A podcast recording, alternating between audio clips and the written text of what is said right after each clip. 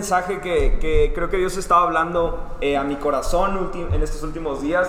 Eh, le puse hola cambio, no tiene ningún motivo de ser el título o que vaya a dar una analogía del título, fue nada más simple como catchy, pero eh, voy a hablar acerca de los cambios, porque creo que más que nunca hemos visto o hemos enfrentado una temporada de cambios, hemos enfrentado una temporada de retos, hemos enfrentado una temporada que ha, implicado que nosotros estemos expectantes, pero que estemos listos para enfrentar cambios.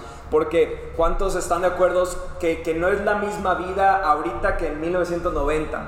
No son los mismos retos que se vivían ahorita que en los años 60. Los, los retos van cambiando y por ende tú y yo necesitamos estar preparados para ese cambio porque no solo como personas, sino también como creyentes, como personas que creen en Dios o que están aspirando a creer y conocer de Dios, tenemos que tú y estar preparados para enfrentar cualquier cambio. Así que justo con el cambio de horario dije, queda perfecto que hablemos de cambio con un cambio de horario. Entonces sé que los que tienen que estar aquí, aquí están y sé que Dios va a hablar a tu vida y a tu corazón. Pero ¿qué te parece si me acompañas súper rápido a orar? Eh, para que nuestro corazón esté receptivo, para que estemos enfocados, para que si tenemos sueños se nos quite y podamos enfocarnos en la palabra. ¿va? Dios te doy gracias porque sé que cada persona que está aquí, eh, tú has hablado su corazón, tú estás moviendo algo en su vida y sé que el día de hoy van a ser retados por tu palabra para enfrentar cambios, para tener una mejor disposición en su corazón y para estar atentos a lo que sea que tú estés hablando a nosotros.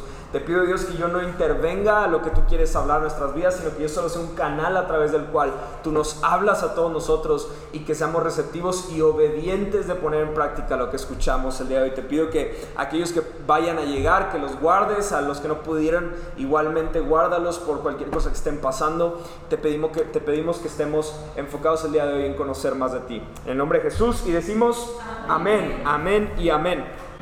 Entonces yo cuando pienso en la palabra cambio, creo que es una de las cosas que a veces no nos damos cuenta, pero son de las cosas que por un proceso natural de la vida vamos a enfrentar constantemente. Constantemente estamos implicados a cambios. Simplemente cuando creces, sales de la primaria, vas a la secundaria, luego pasas a la secundaria, a la prepa, a la universidad, te casas, tienes hijos, constantemente estamos enfrentando cambios. Y cuando yo pienso en esto, eh, no sé si te ha pasado, pero hemos escuchado personas que hablan de que se resisten a los cambios, que no les gustan los cambios, que se resisten al cambio y pensamos que se resisten al cambio porque lo odian.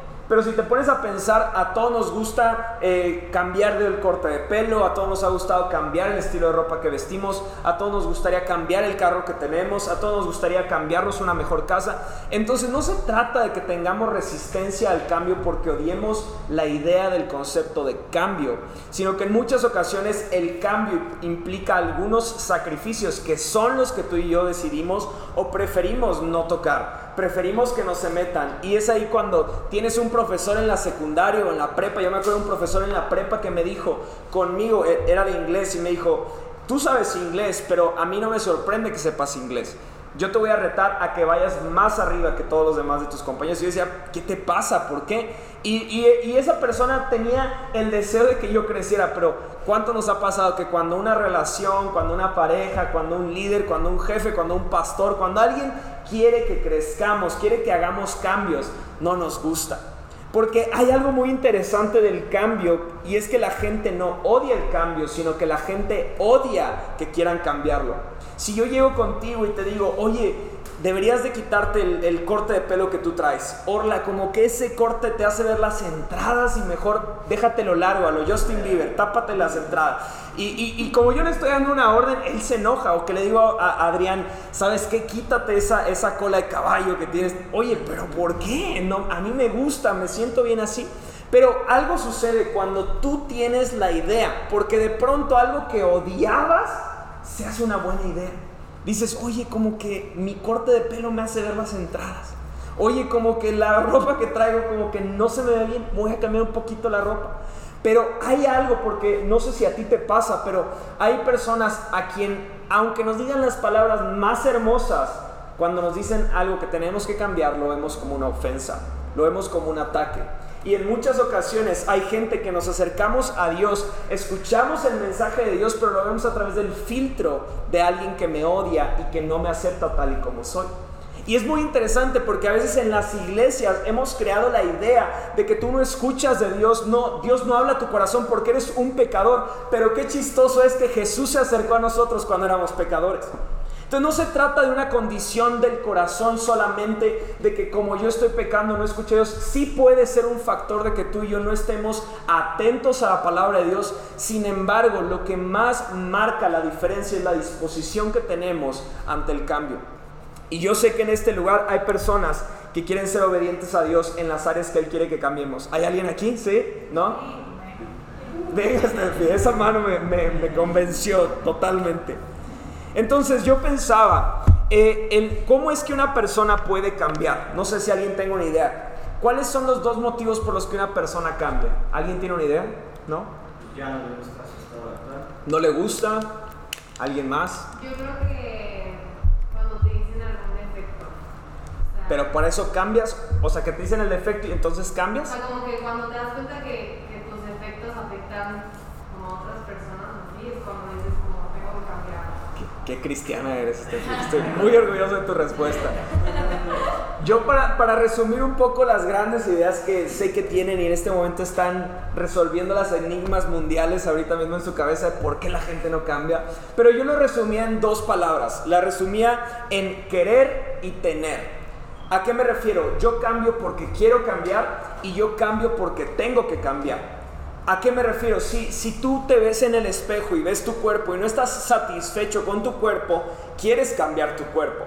Y la otra, hablando del peso, si vas con el doctor y el doctor te dice estás a nada de empezar a tener complicaciones en tu salud, tienes que bajar de peso. Y es así como lo puedes ver incluso en un trabajo. Si en un trabajo eh, tu jefe ya ha hablado contigo un par de veces y te dice, oye, ¿sabes qué? Tienes que mejorar en tu desempeño en, en el trabajo. Ya no se trata de que quieras tener una mejor actitud, se trata de que si quieres conservar tu trabajo, tienes, tienes que hacer cambios porque algo no está funcionando bien. Entonces yo cuando pienso en esto, en vez de ser algo fácil, me lo hace más difícil. Porque entonces si tú y yo no estamos respondiendo positivamente al cambio que Dios quiere hacer en nuestras vidas, ¿de qué se trata? ¿Se trata de que no quieres cambiar? ¿O se trata de que no piensas que tienes que cambiar algunas cosas? Y entonces hoy sé que algo va a hablar Dios a nuestro corazón. Porque yo en el año 2010, como lo he platicado en algunas ocasiones, fue el año en el que conocí de Dios. Yo vengo de una familia católica y después eh, mi madre se hace cristiana y tengo un contexto cristiano desde muy pequeño. Sin embargo, yo en convicción, yo conocí de Cristo a los 19 años, en el 2010. Y algo muy chistoso pasaba en ese año, porque yo dije, ¿sabes qué? Tengo que poner orden a mi fe. Tengo que poner en orden lo que está pasando en mi vida. Tengo que poner atención a qué cosas deben cambiar en mi vida. Pero eso no fue nada fácil, no fue nada sencillo, no fue algo que desperté un día y ya cambiaron las cosas. Tardó más o menos ocho meses en que yo comencé a ver cambios, a pesar de que tomé decisiones muy radicales. Pero algo que pasaba mucho en mi corazón y en mi, en mi, en mi mente es que yo sentía que yo no cabía en los conceptos de religión. Yo no cabía en la iglesia católica, yo no cabía en la iglesia cristiana, yo sentía que no cabía y muchos de nosotros podemos estarnos sintiendo así, pero no, no siempre significa que tú estés bien y esas personas estén mal, significa que tal vez hay algunas cosas en tu vida que tengas que cambiar para entonces darte cuenta que no se trata de caber en un lugar, sino se trata de dar tu corazón y estar dispuesto a que Dios haga algo a pesar de a pesar de que las cosas no, no, mejoren, a pesar de que las personas no sean tan buenas como yo, a pesar de que la gente no sea tan cool como yo soy, que no sean tan cultos, que no sean tan conocedores, porque se trata de que Dios quiere hacer algo en ti. Dios quiere trabajar en tu interior para después afectar a tu exterior. Y muchas de las veces tú y yo queremos modificar el exterior para comenzar a hacer cambios en el interior. Queremos empezar a ver que la gente me trate mejor para entonces yo tratar bien a las personas.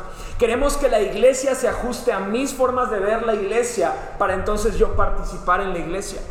Queremos ver que mi esposo, mi esposa eh, tengan ciertos detalles conmigo para yo tener ciertos detalles con ellos. ¿Me explico hasta aquí? Y es muy interesante porque una y otra vez decimos que sabemos lo que es cambio, pero nos cuesta tanto poner en práctica los cambios que Dios ha sido muy puntual en nuestro corazón que es necesario quitar. Dios quiere cambiar mi interior para comenzar a trabajar en mi, en mi exterior. Yo algo que veía en, en ese tiempo que estaba creciendo es que mi fe dependía de la calidad de mis experiencias. Si yo iba a un congreso, iba a un campamento, yo regresaba emocionado porque en ese campamento fue un predicador muy bueno, que tenía mucha gracia. Lloré, me sentí un poco mal y dije, voy a cambiar. Hoy será el día en que un Guille nuevo viene aquí. Y yo fui a un sinfín de congresos porque mi madre tenía la esperanza de que en un congreso yo cambiaría. Y ese día nunca llegó. Nunca llegó ese día en el que mi experiencia con Dios cambiara mi forma de vivir con Dios. Y así como tú, hay muchos que podemos estar pasando eso, hay muchos que podemos, incluso a lo malo, podemos estar teniendo una mala experiencia con Dios y eso modifica la forma en la que yo tengo mi relación con Dios. Pero no puedes basar tu fe a una experiencia porque las experiencias son fugaces, las experiencias pasan, las experiencias se olvidan. Lo único que sostiene tu vida y mi vida no es una experiencia, sino que es una relación con el Señor. Una relación con Dios irá por encima de cualquier experiencia que tú y yo podamos enfrentar. Una, una relación con Dios me sostendrá cuando mis experiencias sean atroces. Yo les aseguro que he sido más herido por el sistema de las iglesias, llámale incluso hasta el catolicismo. He sido mucho más herido que tú y yo, que tú y yo no, pero que cualquiera que está aquí sentado he sido más herido por estos sistemas. Y eso no define mi fe. Porque quien me pudo haber herido es el hombre, no el Señor. Y entonces yo no dejo que mis experiencias definan el motivo ni las razones por las que yo hago lo que hago, sino que define mi fe, la relación que tengo con el Señor. Si tú y yo estamos esperando de experiencias para cambiar áreas en mi vida, lo digo con tanto amor, pero probablemente nos veremos en 20 años y sigas peleando los mismos, los mismos gigantes sigas enfrentando, a, sigas esperando a que las personas modifiquen, sigues esperando que las personas se acerquen, sigues esperando que la persona que te dañó te pida perdón. Tú vas a seguir esperando una experiencia para hacer cambios en tu corazón y recibirlo de parte de Dios, pero Dios quiere que confíes en Él, como lo cantábamos hace un momento, que confíes en Él, que creas en Él, para que tú dependas solamente de Él para enfrentar a cualquier cambio a aquellos que les gusta meter un poquito de eh, no solo Biblia, como lo dijo Albert Einstein. Albert Einstein, me, me di la tarea de investigarlo, por favor hagan cara de wow, qué buena frase acaba de decir, gracias, qué buena frase acaba de decir. Pero Einstein dijo, si buscas resultados distintos, no hagas siempre lo mismo. Y se me hace muy interesante porque tú y yo a veces queremos dejar alguna tentación pero seguimos haciendo los mismos patrones que nos llevan a la tentación.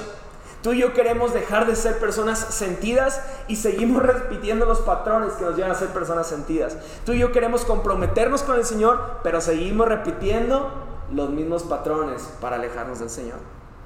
Si tú y yo esperamos algo distinto de la iglesia de Dios, quizás tenemos que ver que algo diferente tenemos que hacer. En cualquier temporada de cambios, tú y yo seremos sostenidos por nuestra relación con Dios y no por nuestras experiencias. Cuando yo pienso en todo esto, yo una pregunta que hacía, ¿por qué será que Dios, si dice en su palabra en Hebreos, que Jesús es el mismo hoy, ayer y siempre, ¿por qué ese Dios que no cambia querrá que tú y yo cambiemos? ¿Lo habías pensado? ¿Por qué si Él no cambia, quiere que tú y yo cambiemos? Y algo que me encanta es que el Dios en el cual tú y yo creemos es perfecto. Tú llamas perfectas a cosas que son imperfectas. Tú dices, mi relación es perfecta y no, es súper imperfecta. Tú dices, wow, mi, mi trabajo es perfecto y es súper imperfecto. Tú sé que todos aquí dicen, Guille es perfecto, pero no, soy súper imperfecto. ¿Por qué? Porque tú y yo el concepto de perfección lo tenemos basado en experiencias. Pero Dios es perfecto a un nivel en el que tú y yo no conocemos perfección. Y es por eso que Él no cambia, sino que Él nos invita y nos ayuda a cambiar. ¡Wow! ¿Por qué entonces no queremos cambiar? Si me ayudas, baby, en el siguiente está el versículo de Filipenses 1.6. Dice, y estoy seguro de que Dios, quien comenzó la buena obra en ustedes, la continuará hasta que quede completamente terminada el día que Cristo Jesús vuelva. Qué esperanza tan poderosa tenemos en la palabra. Porque aquí nos está hablando de un cambio constante. Un cambio que como lo cantamos, su misericordia se renueva cada día. Su amor por nosotros se perfecciona cada día. Lo que Él está haciendo en ti y en mí sigue avanzando cada día.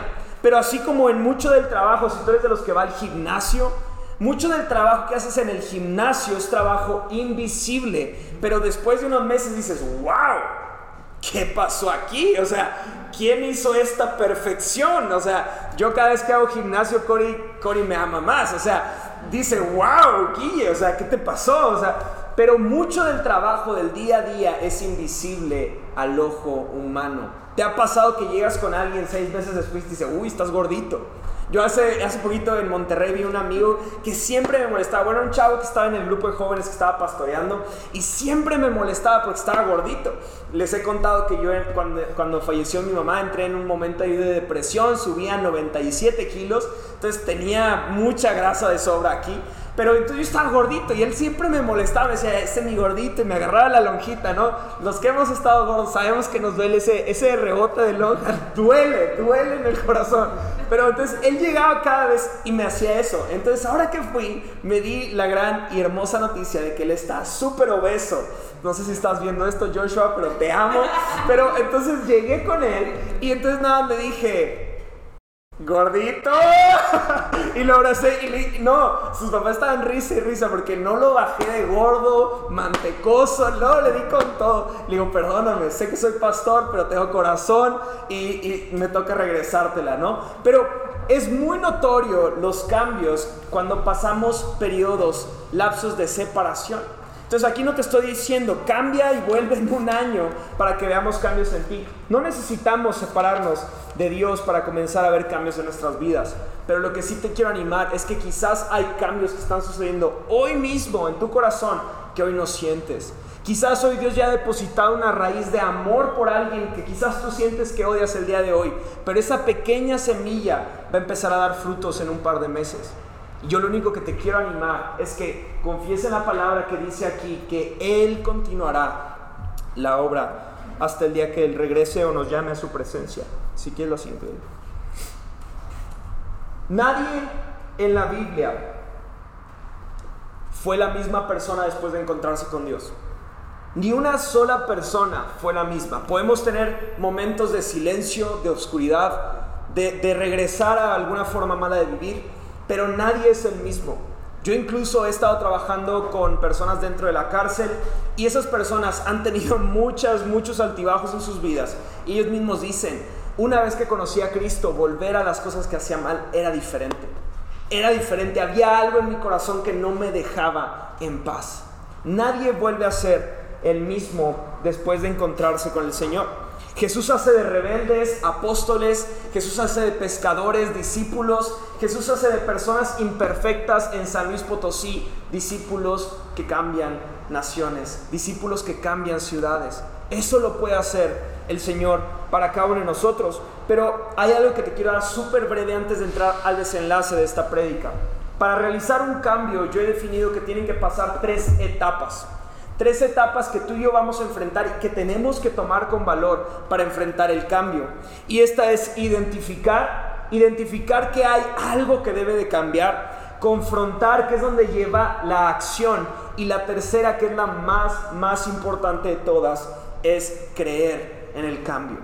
Creer en que tú cuando diste un paso y a pesar de que todos puedan decir, ah, eres el mismo que antes, no has cambiado nada, a pesar de lo que sea que te puedan decir, los, que te rodean, tú creer en que aquel que inició, si quieres una atrás, ven.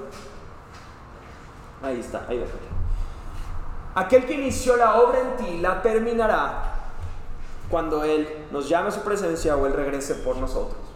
Él lo va a terminar.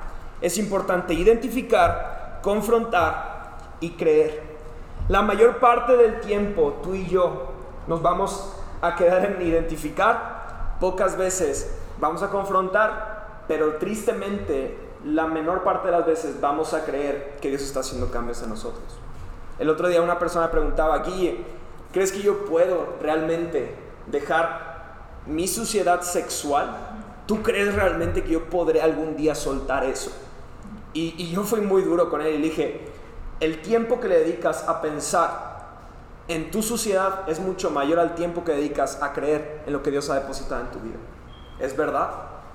Sí. Llévalo a ti, llévalo, yo lo llevo a mí mismo. Creo más en lo que Dios ha hablado a mi vida que en los problemas que estoy enfrentando. Repito más en mi mente la palabra de Dios que me confronta, que me que identifica el problema, que me hace creer en él, que en mis debilidades. Porque es tan importante que tú y yo veamos lo que Dios habla en nuestras vidas. Y el día de hoy, para ir cerrando, quiero hablar de Lucas 19, si me ayudas, baby, la historia de saqueo. Así que vamos, vamos a leerlo súper rápido. Lucas 19, 1 al 10, me parece. Y dice así. Jesús entró en Jericó y comenzó a pasar por la ciudad. Había allí un hombre llamado Saqueo era jefe de los cobradores de impuestos de la región y se había hecho muy rico. Saqueo trató de mirar a Jesús, pero era de poca estatura y no podía ver por encima de la multitud.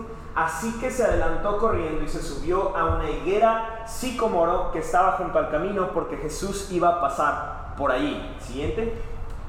Cuando Jesús pasó, miró a Saqueo y lo llamó por su nombre. Saqueo le dijo, baja enseguida, debo hospedarme hoy en tu casa. Saqueo bajó rápidamente y lleno de entusiasmo y alegría llevó a Jesús a su casa, pero la gente estaba disgustada y murmuraba. Fue a hospedarse en la casa de un pecador de mala fama. Siguiente. Mientras tanto, Saqueo se puso de pie delante del Señor y dijo, Señor, dale la mitad de mi riqueza a los pobres, y si estafé a alguien con sus impuestos, le devolveré cuatro veces más. Jesús respondió, la salvación ha venido hoy a esta casa porque este hombre ha demostrado ser un verdadero hijo de Abraham, pues el Hijo del Hombre vino a buscar y a salvar a los que están perdidos. Esta es una de mis historias favoritas. En, en, la iglesia ya la prediqué una vez en otro contexto. Si quieren buscarlo, ahí lo pueden encontrar en, en las prédicas. Pero para ir resumiendo o contextualizando un poco la historia e irnos a los detalles que quiero que más veamos. Saqueo nos dice que era el jefe de los cobradores de impuestos. Yo he estado recomendando como promotor la serie de The Chosen. Si no la has visto, te invito a que la veas. Es increíble esa serie, cómo plasma a Jesús en un contexto tan diferente a lo que tú y yo hemos visto en películas del Canal 5 y etcétera, etcétera. Pero algo que me interesa mucho que veamos es que... Eh, los recaudadores de impuestos de ese tiempo eran vistos como traidores, eran vistos como lo más bajo de lo bajo, eran vistos como ladrones, eran vistos como traidores de la patria para la religión. O sea, era lo peor de lo peor.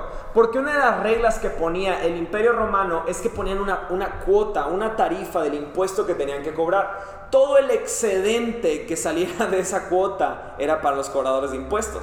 Entonces, si quizás el imperio pedía un peso, los cobradores de impuestos pedían tres pesos y al imperio romano no le importaba, porque a él lo que más le importaba era que se dividiera el pueblo.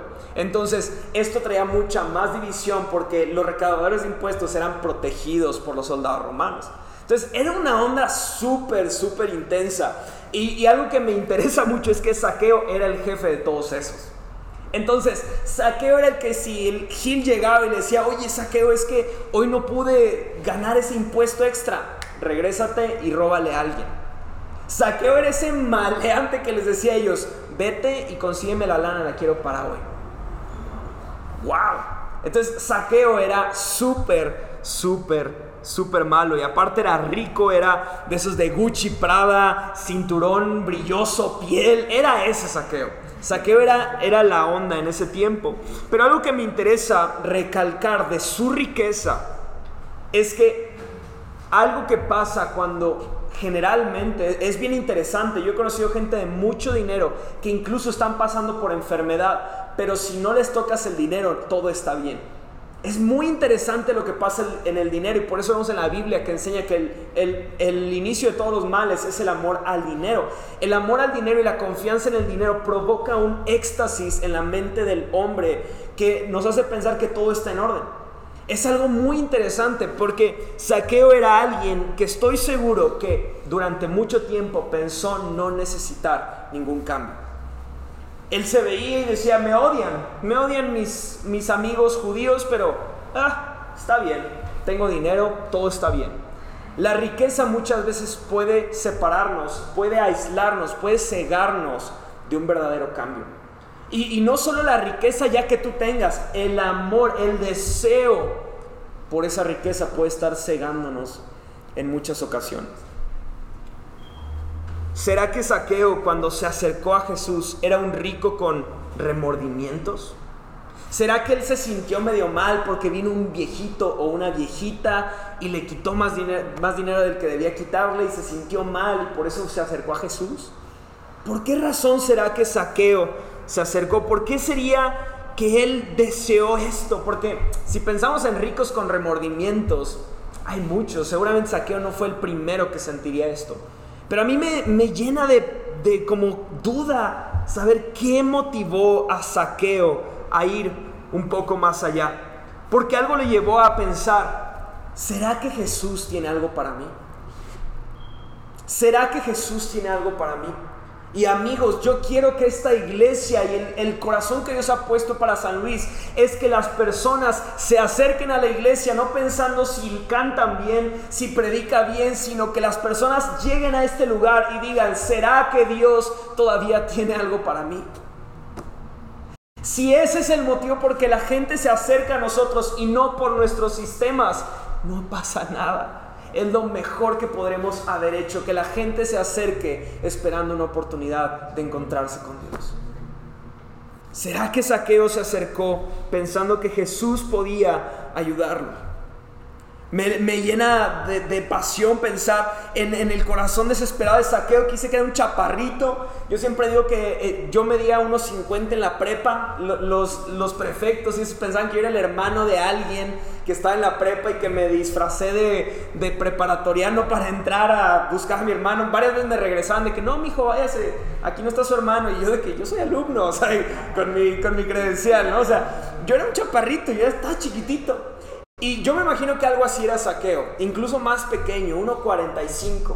Como, como es ese meme que dice que abajo de 1.40 eres un minion. Él era un minion, yo creo. Era un chiquitito, o sea, estaba chiquitito este saqueo. Y entonces yo me imagino que todos lo veían. Y en esta serie que les digo de Chosen es muy gráfico. Porque literal los recaudadores de impuestos se van escondiendo entre la sombra. Porque los judíos casi que los golpean si los ven. Entonces yo me imagino este saqueo así como que intentando entrar, intentando colarse.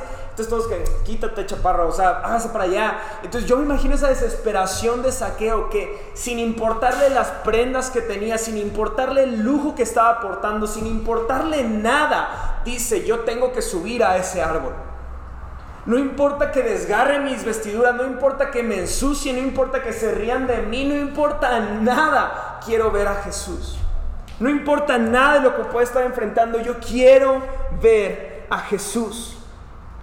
Y él por eso dijo, no es una opción, yo tengo que escalar ese árbol.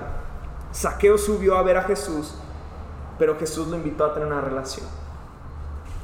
Saqueo subió a ver a Jesús, pero Jesús lo invitó a tener una relación.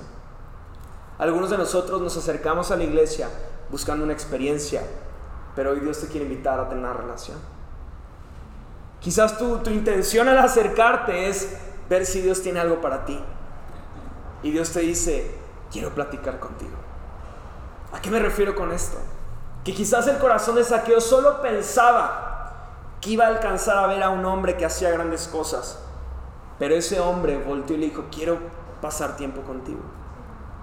Y algo que me encanta del cambio, algo que me encanta del cambio es que cuando tú cambias, provocas cambio. Porque cuando Jesús dice, quiero ir a tu casa, la casa de saqueo significaba la casa del que tiene dinero ilícito, la casa del ladrón, la casa del traidor, la casa del espanto, la casa de los niños que le dices para asustarlos, te voy a llevar con el cobrador de impuestos. Esa era la casa de saqueo. Era la casa de terror, era, la casa, aléjate de ese lugar, hay peligro, dicen que mata niños. E, esa era la casa de saqueo. Y ese lugar dice Jesús, yo tengo que ir ahí. Me encanta porque a Jesús no le importa lo que la gente pueda pensar. Pero estoy seguro que a partir de ese día, el cambio que provocó Jesús trajo más cambio. Saqueo subió para ver. Jesús tenía una relación para él. Basta con tener la intención de acercarnos para que Dios nos llame más cerca de Él. El cambio que tú y yo tenemos frente a nosotros no será sostenido por experiencias muy bonitas, será sostenido por una relación más fuerte con Él. Nos queda en esta historia claro que Saqueo nunca fue el mismo otra vez. En el versículo 8, si me ayudas en el siguiente, bueno, siguientes dos, baby. Dice, mientras tanto Saqueo se puso de pie delante del Señor y dijo, Señor, daré la mitad de mi riqueza a los pobres, y si estafé a alguien con sus impuestos, le devolveré cuatro veces más. Eso a un financiero, o sea, o una de dos, este quedó en bancarrota después de esto y no le importó, o hizo una pésima inversión. Porque regresar cuatro por uno es, mucho. Pero esto es convicción. Esto, esto es, no me sostiene no, no fue nada más ver a Jesús. Jesús comió conmigo. No fue nada más, Jesús me saludó y me dijo buen día, cantó conmigo, me predicó un mensaje, sino que vino a mi casa. Jesús estuvo aquí. Una persona que no anhela conocer a Jesús puede recibir a Jesús en su casa y no tomar en cuenta y tener una convicción como la de saqueo. Quizás fue por remordimiento, quizás fue por falta de atención, quizás fue porque se sentía mal ese día. No sé cuál es el motivo por el que tú y yo podamos venir hoy, podamos acercarnos a Dios, pero simplemente con la intención encontró transformación. El amor llegó y la avaricia se fue. Cuando Dios llegó a tu vida, ¿qué se fue? Quizás en algunos de nosotros teníamos temor. Llegó Dios y se fue temor. Llegó Dios y se fue rencor, llegó Dios y se fue ira, llegó Dios y se fue. Pero déjame decirte que si tú y yo hemos perdido convicción es porque muy probablemente hay cambios en nuestra vida frente a nosotros que no hemos querido tomar y responder al Señor. Lo que más me encanta de esta historia es que las palabras tan hirientes que dijo Jesús, que provocaron que Saqueo cambiara, fueron, voy a quedarme hoy en tu casa. Algunos de nosotros necesitamos a un pastor que venga y nos dé con un látigo y nos diga, cambia, cambia ahora. Y nos encanta sentir ese, ah, que nos peguen y, ah, sí, es que tengo que cambiar. Y Jesús viene una otra vez y te dice, oye, quiero sentarme en tu casa. Oye, ¿qué serie estás viendo? Quiero verla contigo. Si Jesús te pregunta, ¿qué serie estás viendo? Quiero verlas contigo. ¿Estarías a gusto con Jesús ahí? Porque Jesús está contigo. Y lo que me encanta es que cuando salen escenas, cosas, temas que tú sabes que no te hacen bien, Él sigue ahí contigo. Él te dice, ay, ay, mi Dani, ¿por qué estás haciendo eso? Ay, Guille, ya cámbiale. Él está ahí. Porque Él dice, quiero pasar tiempo contigo. Las palabras más duras que dijo Jesús a Saqueo fue, quiero estar contigo.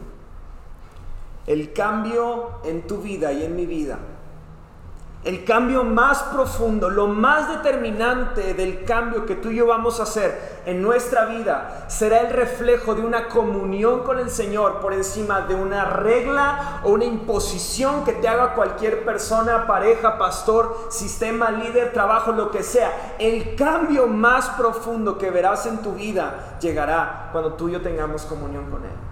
La pregunta que te quiero hacer hoy, que sentía tanto de parte del Espíritu Santo para nosotros es, ¿Qué tan dispuesto estás hoy a que pase tiempo contigo?